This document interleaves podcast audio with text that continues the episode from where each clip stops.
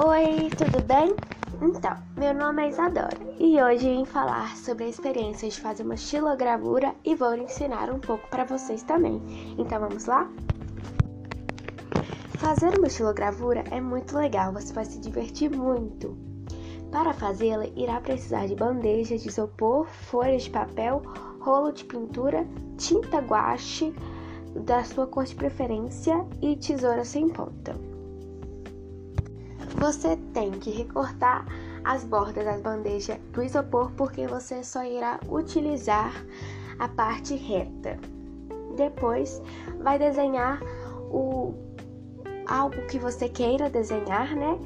Em cima do papel, fazendo força para que fiquem os buracos no isopor. Mas cuidado com as letras, elas ficam invertidas.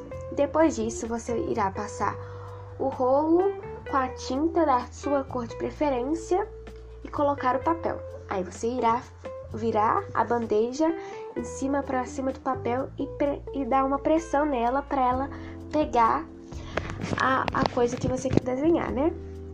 Supomos uma flor, aí você firma bem, né?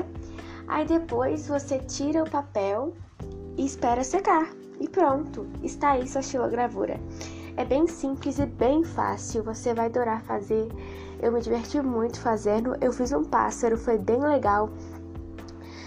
É engraçado, pode dar um pouco errado, mas você pode continuar tentando porque é o máximo. Você vai se sentir um artista e é muito legal. Isso é, é divertido para fazer com seus pais, seus familiares, amigos. E é super fácil, como vocês podem ver podem ouvir, né? Quer dizer. É, então é isso.